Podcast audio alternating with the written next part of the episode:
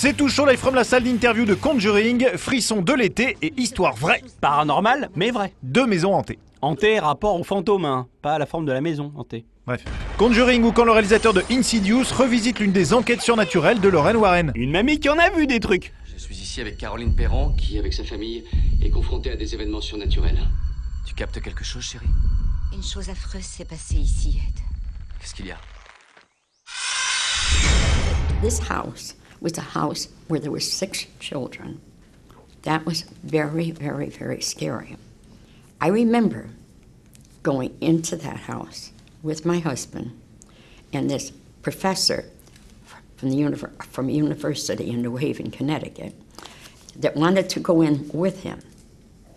And so I, I came in another car, and so uh, I went down the stairs because he had gone downstairs, and I said, he said to me, um, "I'll be right up."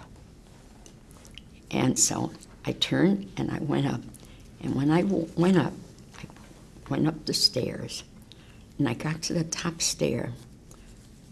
This is daytime.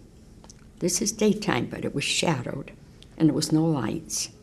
And I looked in the corner, and this was this gross looking thing sitting there. And I,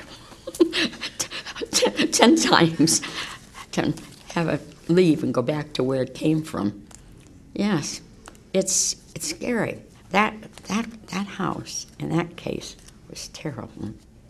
Really, really, really, really bad. Stéphane Plaza va avoir du mal à la refourguer, cette baraque, pour le coup. Tu m'étonnes. Conjuring, ça sort le 21 août. Et d'ici quelques mois, on verra débarquer Conjuring numéro 2. Enjoy et à très vite. Tu veux le voir? Oui Quand la musique s'arrêtera, tu le verras dans le miroir debout derrière toi.